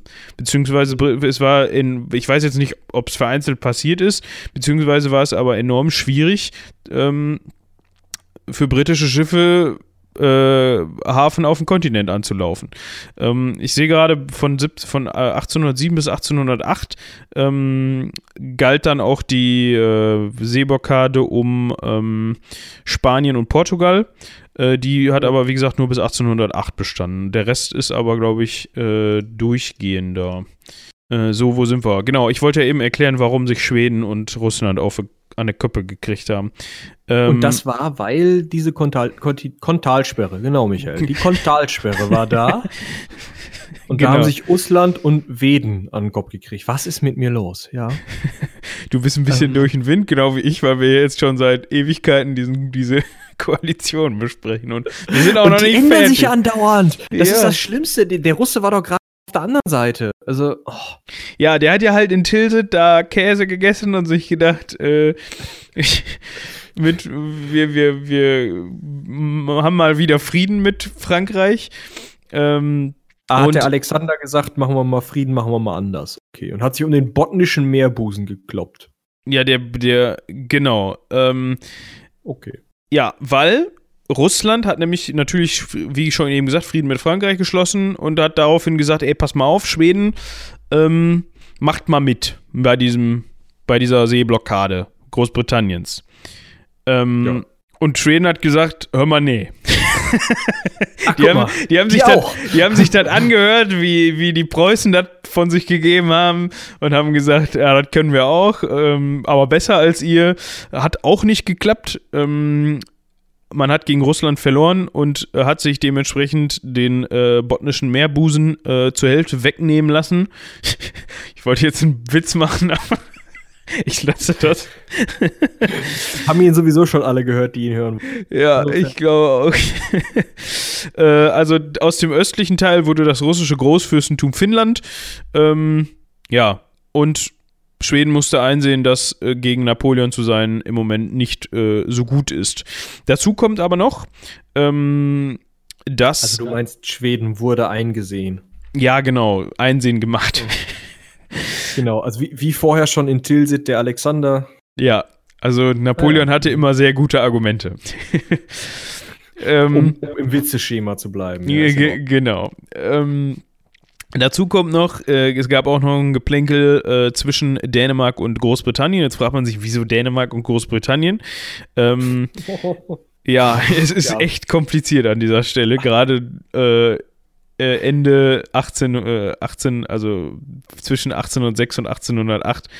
Ähm, das kam daher, weil England sich gedacht hat, äh, dass ein äh, französisch-russisch-dänisches Bündnis nicht so toll gewesen wäre, äh, hat, äh, hat und hat deshalb ähm, Kopenhagen bombardiert, 1807. Ähm, Achso, man konnte da nicht mal eben sagen, hey Leute, cool, sondern man hat dann direkt die. Äh, nee, die haben nicht gesagt, hör mal, die haben nicht gesagt, hör mal, nee, sondern die haben gleich Taten sprechen lassen äh, und haben ja. damit erreicht, dass die dänische Flotte eben herausgegeben worden ist und zwar an, also an Großbritannien ausgeliefert worden ist. Das sollte man auch nochmal eben erwähnen. Ausliefern heißt, die sind dann, also sind dann damit rumgefahren? Also, so wie ich das verstanden habe, ja. Also, die sind halt nach Seeland gefahren, also nach Kopenhagen. Über die Scheiße und dann. Haben den so lange Bomben auf den Kopf, also Kanonen auf den Kopf, Kanonenkugeln auf den Kopf geschmissen, bis die gesagt haben: Ja, gut, hier komm, nimm, nimm die Schiffe. Und das bedeutet, also somit hat man natürlich Dänemark als Seemacht und somit im Umkehrschluss Frankreich als Seemacht, weil die natürlich äh, indirekt Zugriff auf die dänische Flotte hatte, weil Dänemark ja gezwungener Verbündeter war, ähm, enorm geschwächt. Und somit seine Vormachtstellung zu Wasser nach wie vor weiter ausgebaut hat, beziehungsweise äh, gewahrt hat, sozusagen. Ich habe jetzt, ich habe jetzt gerade mal äh, hier nachgeguckt und zwar sind, ich habe keine Ahnung, was das für Schiffe sind und was man sich darunter vorstellen muss. Wenn äh, ihr das wisst, könnt ihr uns ja eine Mail schreiben mit ähm, Auslieferung der dänischen Flotte an Großbritannien at seitenwälzer.de. Bitte ein Wort. Wie gesagt, Leerzeichen gehen nicht. Äh, also die Briten haben gekriegt oder geraubt 17 Linienschiffe, 17 Fregatten und Korvetten, 7 Bricks, 33 kleinere Kriegsschiffe und 92 Handelsschiffe. Ja. Schon geil. Ja.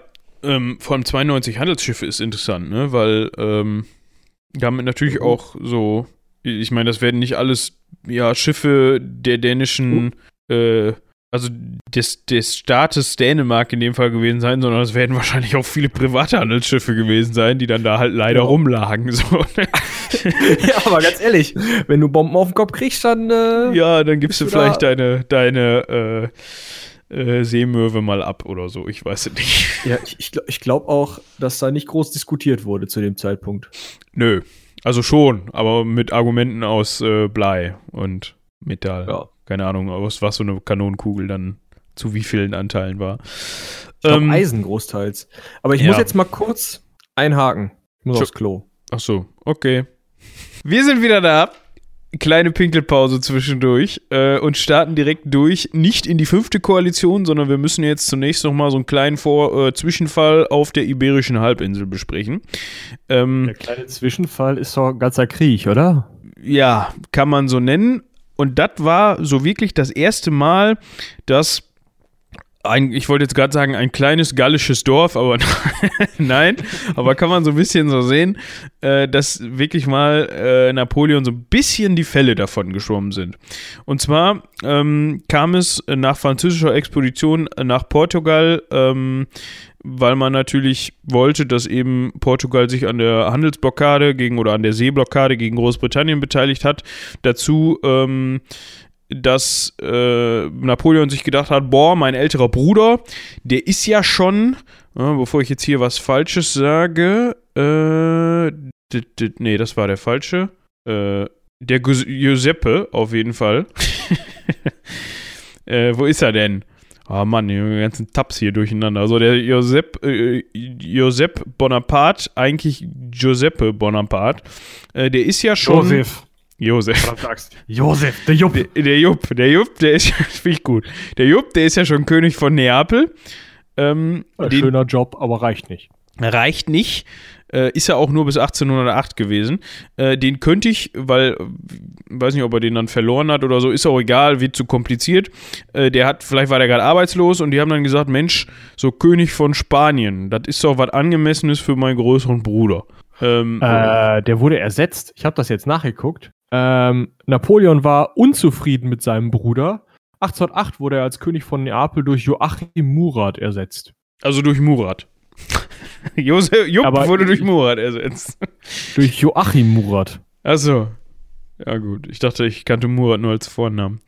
Aber wie auch immer. Das war, Ähm, ist wohl ein Nachname und. Äh, ah, Aber. Italienisch, also Joachim der Erste, Italienisch Giacomo der Erste. Klingt ja Oh. viel besser. Ja, Giacomo ist ja, ein wohlklingender Name. Ähm, Ja, schön. aber das, das, muss man mir, das muss man mir jetzt mal erklären, wenn man sich sagt, Mensch, Jupp, in Neapel hast du es nicht gerissen. aber pass mal auf, du kannst ja auch so gar nicht ohne, deshalb gebe ich dir jetzt mal Spanien. Vielleicht machst du es da ja besser. Oder was? Doch, also, ja, nochmal, um auf das Thema zurückzukommen, Blut ist dicker als Wasser. Irgendwie ist das doch auch, naja, hast es einmal nicht gebracht, dann wirst halt, kriegst du halt das nächste Königreich oder was. Ähm, Ja, vielleicht. Ich weiß ja nicht. Vielleicht hat das auch einfach nicht so mit den klimatischen Bedingungen gehabt oder. Ich weiß es doch nicht. Ja, ich auch nicht. Äh, genau wird es uns Aber auch ich nur der Jupp sagen können. Und der, dass Joachim Murat später von Ferdinand I., dem König von Sizilien, standrechtlich erschossen wurde. von ihm persönlich. Nee, also hat erschießen lassen. Achso. Also es ist ganz interessant, der war nämlich, also der hieß äh, Ferdinando Antonio Pasquale Giovanni Nepomuceo Serafino Gennaro Benedetto von Bourbon. War als Ferdinand der vierte König von Neapel, als Ferdinand der dritte König von Sizilien und als Ferdinand der erste König beider Sizilien. Und hat dann gedacht, der Murat muss weg. Weil äh, er ja, also der Murat wollte ja auch König von Neapel sein, weil Jupp ja nicht mehr konnte. Oh Gott. ey. Und- Und ich habe rausgefunden, dass es Sammeltassen von gibt. Das finde ich auch ein bisschen. Von wem? Von Joachim Murat. Also Giacomo dem Ersten. Gibt es eine Sammeltasse von, wo das Gesicht von dem drauf gemalert ist und so ein bisschen Goldrand und so. Was kostet die denn? Weiß nicht, was die 18,6 gekostet Ach hat. so, hat die irgendeinen Pinsel und- 18,6. Ich dachte, die Ja. gibt's jetzt irgendwie so bei Amazon oder so. Nee. Da hätte ich mir vielleicht eine bestellt. Und noch eine von, äh, wie hieß noch unsere spanische ähm, Lieblingsprinzesse, Königin? Äh, Philippa? Nicht, ne? Oh ja, die war auch gut. Ja, Wie auch wie hieß die Philippa die zweite, ne? Ja, da wird die Milch sauer, wenn du so reinkippst. So. Ganz ehrlich, ganz ehrlich, wenn, ganz ehrlich, wenn wir mal, äh, wir, wir wollten ja eigentlich auch noch mal Ecke Hansaring-Merch machen, wir müssen eigentlich ein T-Shirt mit Philippa die mit zweiten machen. Oder nicht? Müssen wir mal im Ja, eine Hinterkopf. Sammeltasse. Ich finde, da ist eine Sammeltasse angebracht. Ja, so mit den ganzen, dann kannst du mit den ganzen Despoten und so, weißt du, kannst du dir so eine Tasse kaufen. Da hast du so ein ganzes Brett, so ein Bird voll mit Philippa und Murat und hast du nicht gesehen. Ja, ich finde das gut. Ja, ich auch. Müssen wir mal drüber nachdenken. Gut, also ich weiß halt nicht, wie das mit den Bildrechten ist. ja, das weiß ich auch nicht. Obwohl, auf, wenn die auf Wikipedia sind, ist das ja eigentlich mal Creative Commons, würde ich sagen. Kannst du ja Äh, machen. Ja, aber die Solange ist ja es CC0 nicht- ist, Echt? Müsste gehen. Aber wie auch immer. Ich sag immer zu doll, wie, ich sag immer zu, zu doll, wie auch immer. Mann, bin ich durch, ey. Aber wir sind noch lange nicht fertig. Ich muss das noch durchstehen hier. Ähm, Okay, also der Jupp war jetzt König von Spanien. Das fanden die Spanier so mittel. Genau, das, darauf wollte ich hinaus. Die Spanier haben sich gedacht, boah, du hast es wahrscheinlich, du hast es in Neapel nicht gebracht und jetzt willst du uns hier regieren. Gibt's nicht. Ähm, und dann hat es einen richtig schön feinen Guerillakrieg gegeben. Ähm, also Oh ja. die Bevölkerung hat aufbegehrt gegen den eingesetzten König. Ähm, die Briten haben sich beteiligt, weil die natürlich nach wie vor äh, nicht gut auf Frankreich zu sprechen waren und natürlich auch aufgrund ihrer Seeblockade irgendwie Zugriff aufs Festland brauchten, dementsprechend auch ähm, ihre Chance in Spanien gesehen haben und dementsprechend die spanischen Guerillakämpfer unterstützt haben mit Expeditionskorps. Äh, auf beiden Seiten haben deutsche Kontingente äh, mitgekämpft. Das Ähm, finde ich ganz spannend. Also klar, bei den Franzosen selbstverständlich, ne, Rheinbundstaaten und so, ja, aber halt auch diese King's German Legion, ja, Die- KGL, Königlich Deutsche Legion, äh, scheinbar eine von den äh, Briten eingesetzte Truppe von Deutschen aus den französisch besetzten Gebieten. ja. Da kommen wir auch später nochmal drauf zu sprechen. Die spielen noch weiterhin eine Rolle. Okay, cool. Ja, äh, die waren auf jeden Fall britische Truppen. Ja. Und Art, äh, Arthur äh, Wellesley, äh, Wellesley äh, erster Duke of Wellington ähm, hat wohl die Führung der französischen, äh, äh, der französischen, der britischen Truppen gehabt in äh, Portugal und Spanien. Und wahrscheinlich dann Ja, ja. auch die Führung über die äh, äh, King's German Legion. Ah ja. Mhm. Ja. Ja, der spielt später auch nochmal eine Rolle. Aber wir kommen, wie kann es anders sein, zur fünften Koalition. Was? ja. Ähm, und natürlich hat Frankreich mal wieder eine Rolle gespielt. Äh, und man mag es kaum glauben, Österreich war auch wieder dabei.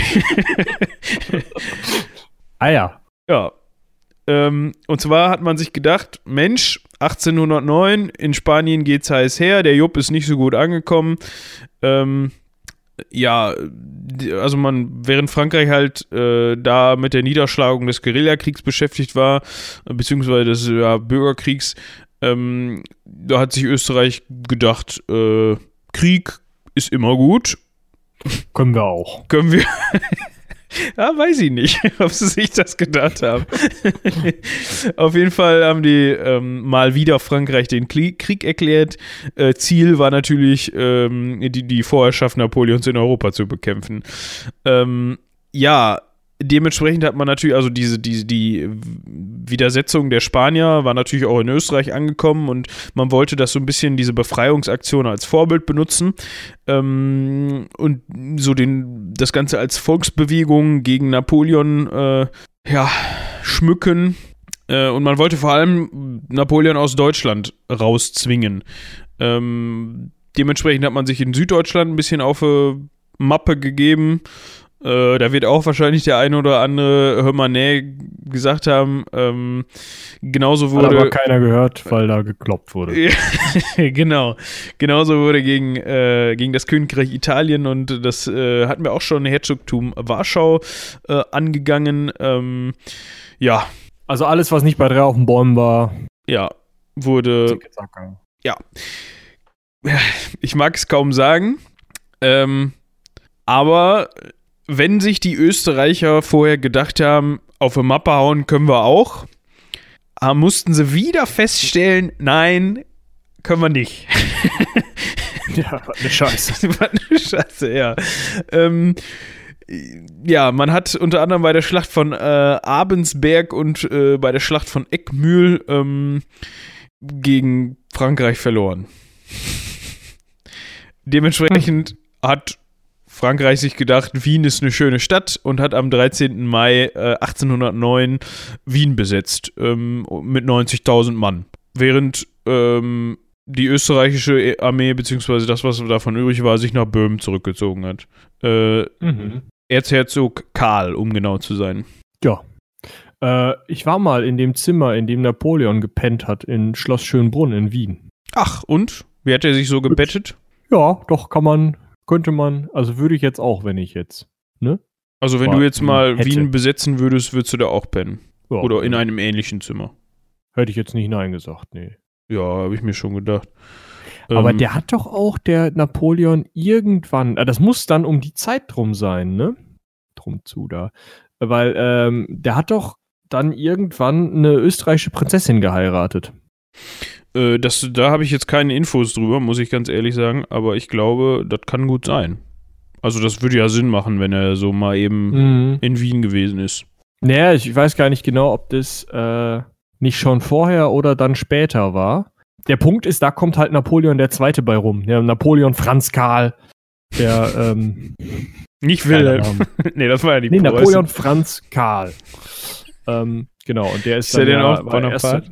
Ja, ja. Und der ist dann, äh, sollte dann halt irgendwie nachfolgen und so. Dann, ich spoilere jetzt, hat das ja dann doch nicht geklappt mit diesem napoleonischen Kaiserreich da. Und ähm, ja, dann ist dieser Napoleon Franz Karl irgendwie Herzog von Reichstätt geworden und auf irgendeinem so hinterwäldlerischen Gut mit 23 verstorben. Ja.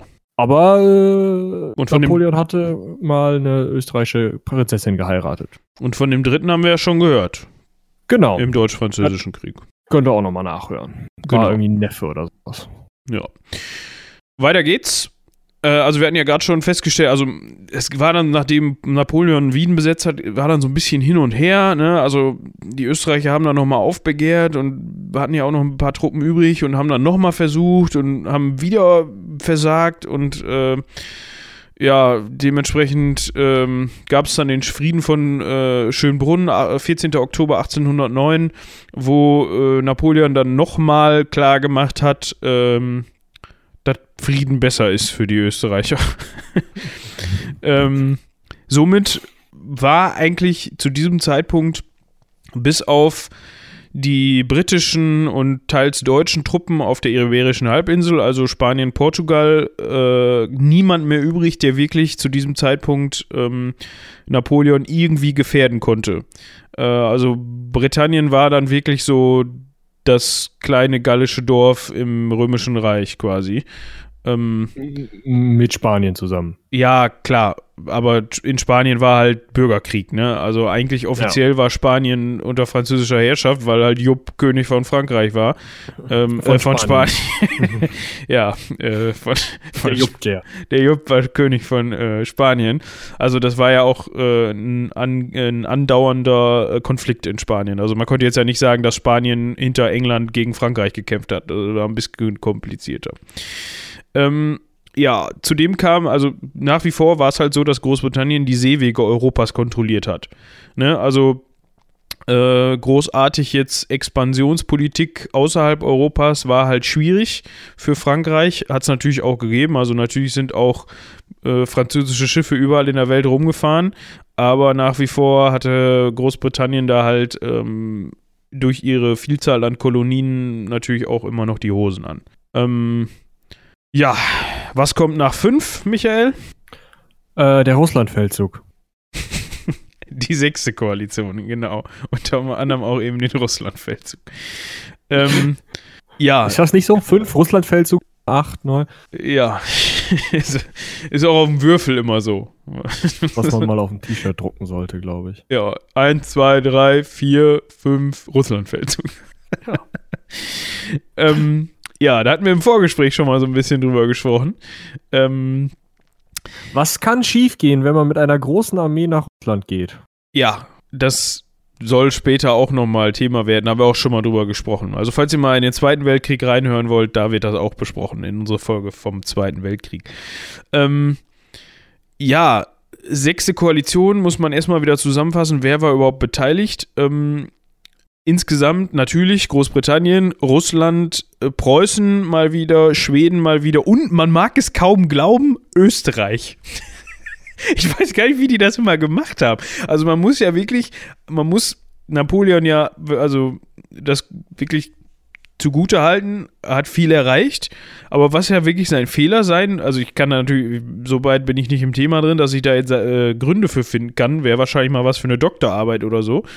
Ähm, hat wahrscheinlich auch schon irgendwer mal gemacht oder 10 oder 20. Wollte ich gerade sagen, ein paar, ein paar, werden da wobei sein. Ja, äh, warum er nicht, also er hat ja zum Beispiel, bleiben wir mal beim Thema Österreich, der hat ja den so oft auf die Mappe gegeben, weißt du, der hat Wien besetzt und der, der hat es trotzdem nicht verhindern können, dass, dass eben in der sechsten Koalition, also die war übrigens von 1812 bis 1814, wieder Österreich auf der Seite der Koalitionspartner stand. Ja, der Punkt ist halt, wenn du Wien besetzt, dann nimmst du halt Österreich, die österreichischen Kernland, dieses Erbland. Aber was er nie besetzt hat, waren halt Böhmen und Mähren, das heutige Tschechien und Teile Ungarns, die zu dem Zeitpunkt halt auch schon österreichisch waren. Also auch südliche Teile Polens waren zu dem Zeitpunkt österreichisch, Teile von Bayern waren österreichisch. Es gab halt Besitzungen ähm, der, der Habsburger Monarchie an allen Ecken und Enden. Äh, bevor der Krieg losgegangen war, waren ja auch Teile der Niederlande noch österreichisch. Also ähm, man hat zwar vielleicht die Österreicher in ihrem heutigen Sinne besiegt, aber dann hatten halt österreichische Herrscher noch Gebiete, die heute anders heißen. Ja. Und deswegen konnten die Österreicher immer wieder mitkaspern.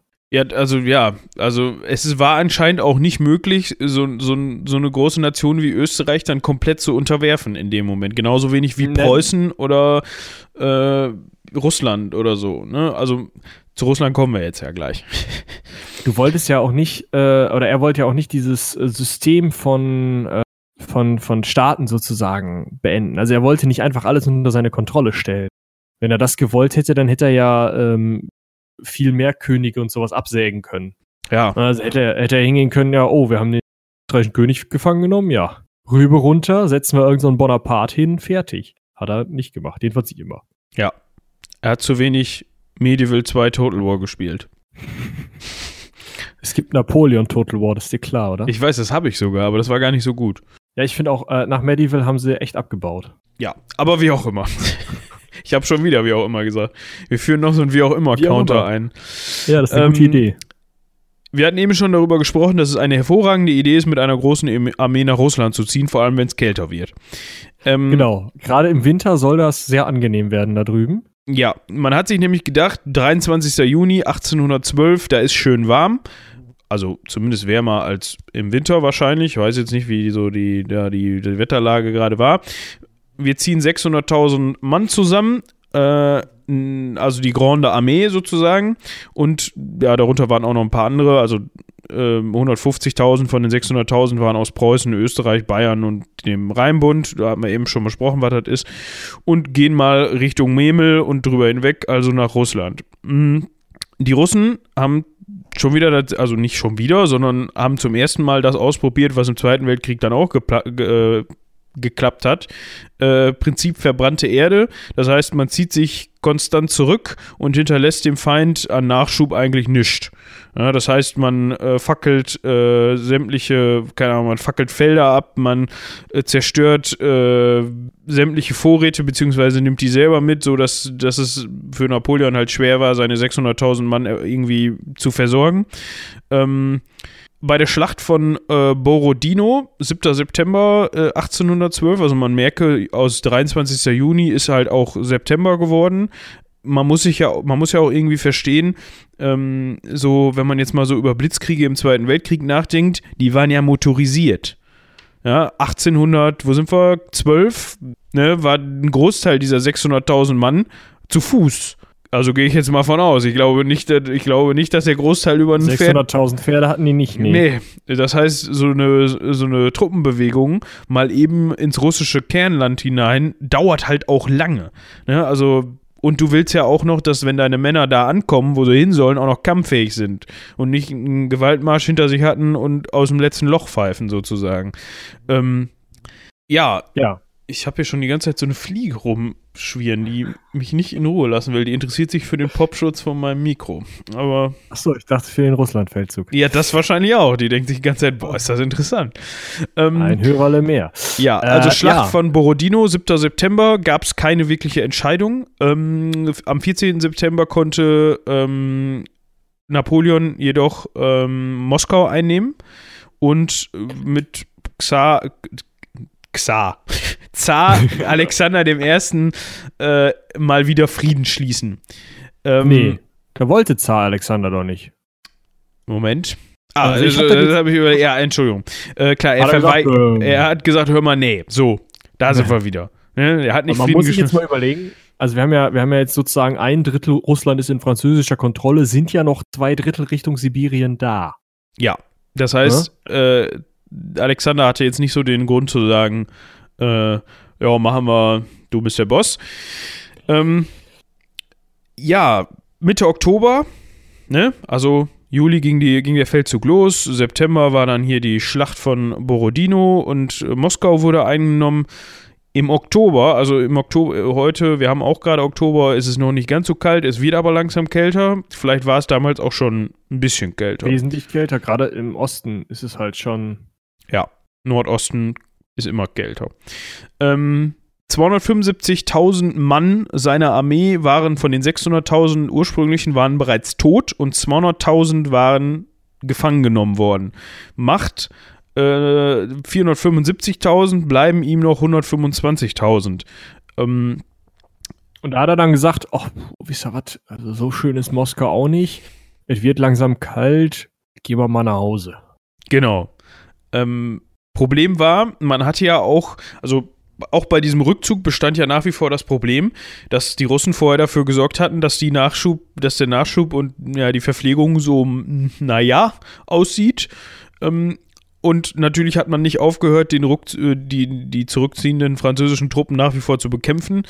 Ähm, am Ende hatte Napoleon dann noch ganze 10.000 Mann von seinen vorher 600.000 Mann ähm, und im, ist dann im Dezember wieder zurück, äh, also nach Paris zurückgekehrt. Ähm, Halten wir fest, hat super geklappt. Ja. An dieser Stelle kleiner Musiktipp von Tchaikovsky. Die Ouvertüre, Ouvertüre 1812 äh, ja, ist eben dem äh, russischen Sieg über Frankreich gewidmet. Ja, kann man sich auch mal ein bisschen Kultur antun. Nachdem wir vorhin über die Total War Spielreihe geredet haben, jetzt ein wenig Tchaikovsky. Genau. Ähm, Gleichzeitig, beziehungsweise nicht ganz gleichzeitig, aber äh, im darauffolgenden Jahr äh, kam es zur Schlacht bei Vitoria. Ähm, und zwar einem, am 21. Juni 1813. Ähm, da war dann auch endgültig, end, endgültig die Herrschaft über Spanien äh, an die Briten gefallen, beziehungsweise halt an die Spanier. aufbegehrenden Spanier unter Brit mit britischer Hilfe. Ähm, Schluss mit Jupp. Schluss mit Jupp. Die Franzosen mussten zurück über die Pyrenäen. Ähm, also man hatte sowohl an der Ostfront als auch an der Südwestfront äh, Niederlagen erlitten. Ähm, jetzt wird's, jetzt wird's wieder witzig. Achtung.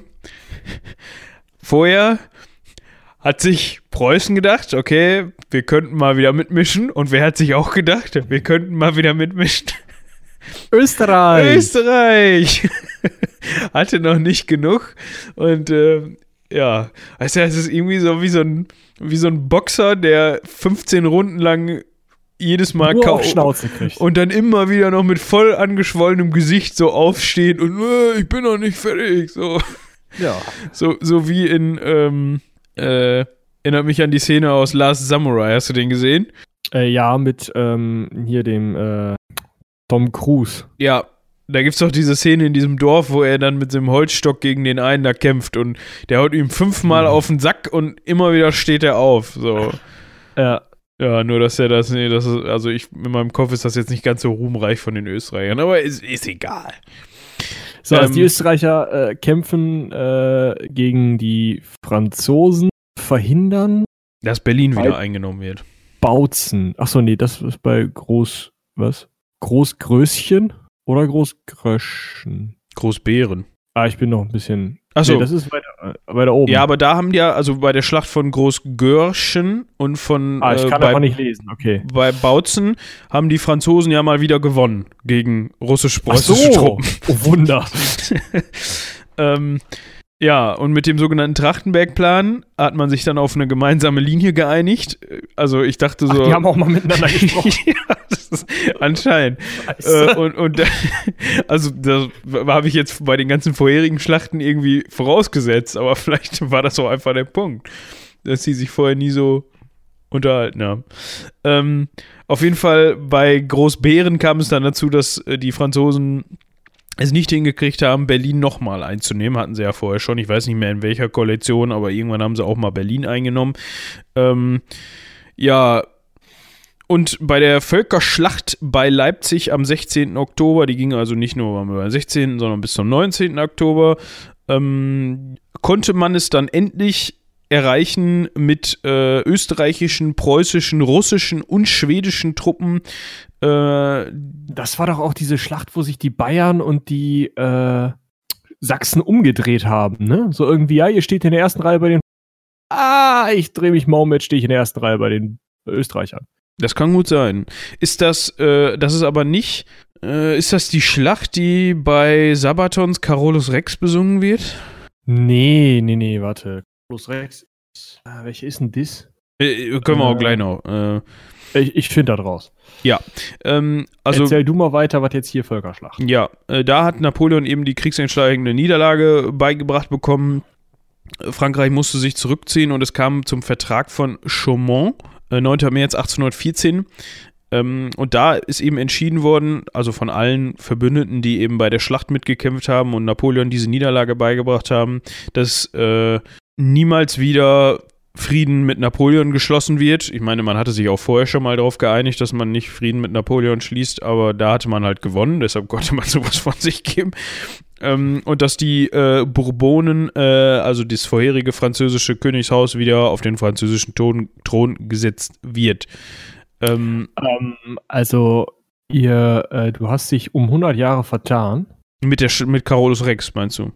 Jo. Weil äh, Carolus Rex ist Karl der zwölfte von Schweden. Von Schweden und der war 17, 1682 bis 1718. Und dementsprechend ist der interessant für die Kriege nach dem 30-jährigen Krieg, um die wir uns, glaube ich, gar nicht kümmern werden. Leider, also müsst ihr Sabaton hören.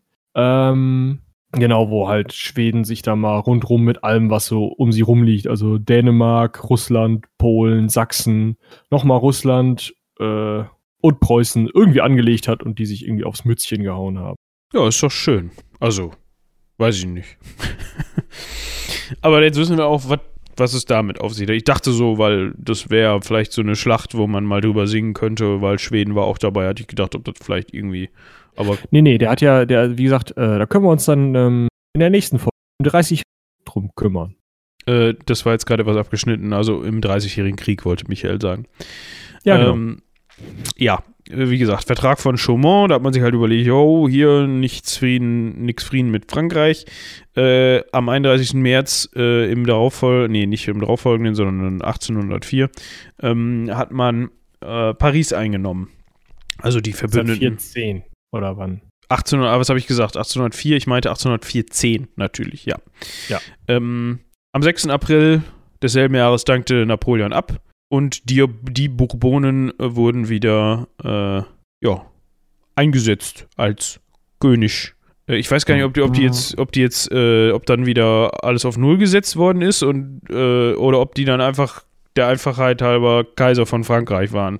Der nee, die sind wieder als König von Frankreich eingesetzt worden. Äh, und zwar als äh, oh, wer war das denn? Zionismus, bla bla. Ähm, wir sind 1812, Napoleon, Napoleon. Nee, 1814 sind wir. Ja, ja, äh, genau, das war dann, äh, oh, äh, denk noch mal drüber nach, äh, wie hieß noch der Louis, den sie geköpft haben? Der 16. Ja, und der wievielte Louis könnte das gewesen sein, der jetzt auf dem Thron sitzt? Also, eigentlich der 17., aber. Es war der 18., ich weiß nicht warum. Ja, ich habe mir schon sowas gedacht, muss ich sagen, weil der 17. wäre jetzt so einfach. Ja. Naja. Es wird einen Grund ich, ich gegeben grad, haben. Warum es denn, also was denn der Louis hier 10, also äh, warte mal. Auf jeden Fall kann ich euch ja in der Zeit, in der Michael da mal drüber nachguckt, ähm, nochmal weiter erzählen, was passiert ist. Ähm, so, und zwar kam es dann ähm, zum Wiener Kongress. Äh, da hatten wir ja ganz am Anfang schon mal drüber gesprochen, weil Michael dachte, ich möchte darüber sprechen, aber ich möchte jetzt erst darüber sprechen. Und ja. zwar ist der Wiener Kongress ähm, der äh, Punkt, an dem man, da, an dem die Siegermächte eben ähm, darüber entschieden haben, dass sozusagen die herrschaftlichen Verhältnisse, die vor äh, der französischen Revolution geherrscht haben, wieder eintreten.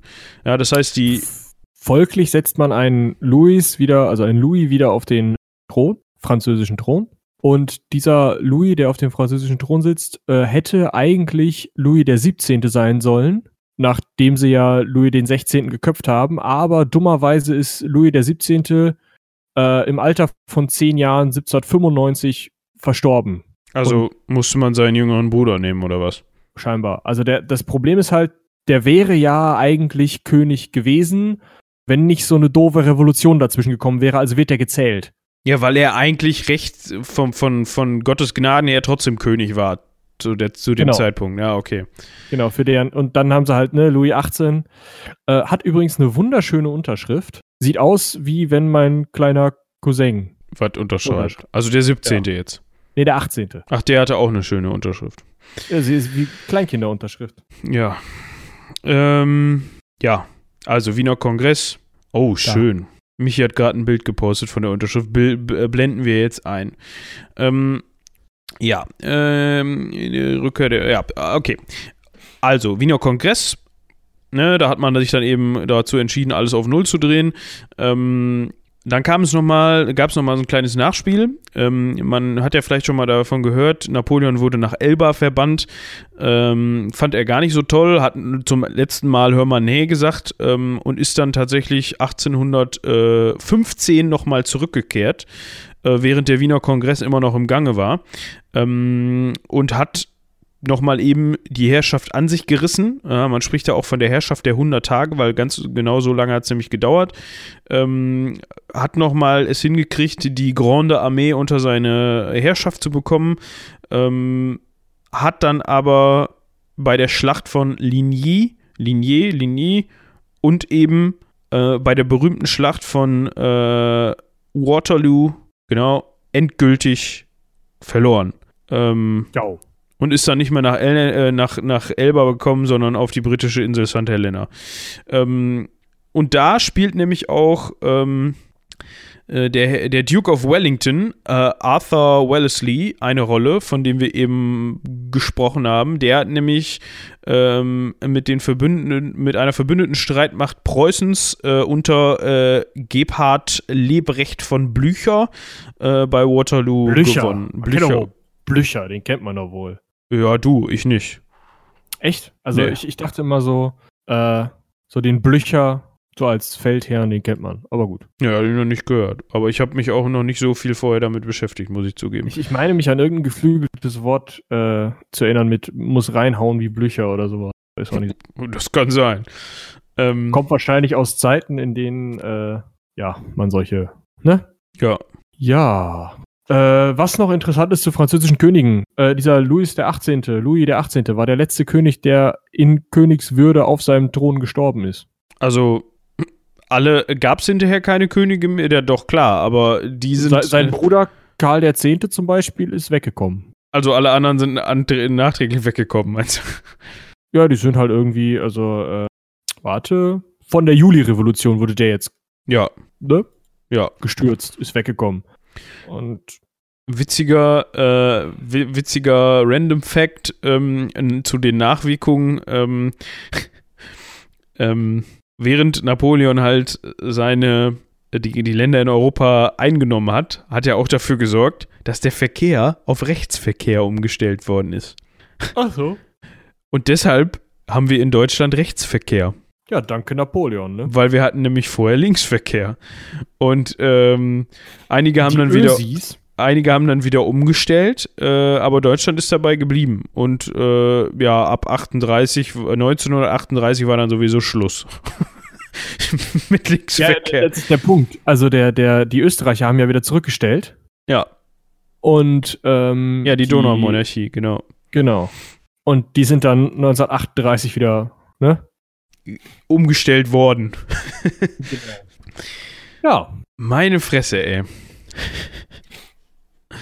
Wir sind jetzt auch knapp, also Ja. wir sind jetzt knapp bei zwei Stunden. Also ich glaube, mit, äh, wir müssen zwischendurch nochmal schneiden, wegen Pinkelpause und technischen Problemen. Da landen wir so bei 1,45, schätze ich mal. Schön. Sollen wir zwei Teile draus machen? Nein. Würde ich nicht sagen. Wir haben auch so einen schönen Cliffhanger. Naja, egal. Ähm, Ja. Also, wer bis hierhin durchgehalten hat, vielen Dank. Hätte ich nicht ihr gemacht. uns wirklich zu mögen. ja, genau. Grüße an Robin, weil der wird bis hierhin gehört haben. ja, Lena wahrscheinlich auch. Ja, ist doch schön. Ja, guck mal, zwei Hörer, ein Traum. Ja, also zwei Hörer, die, bis, die es bis zum Ende geschafft haben.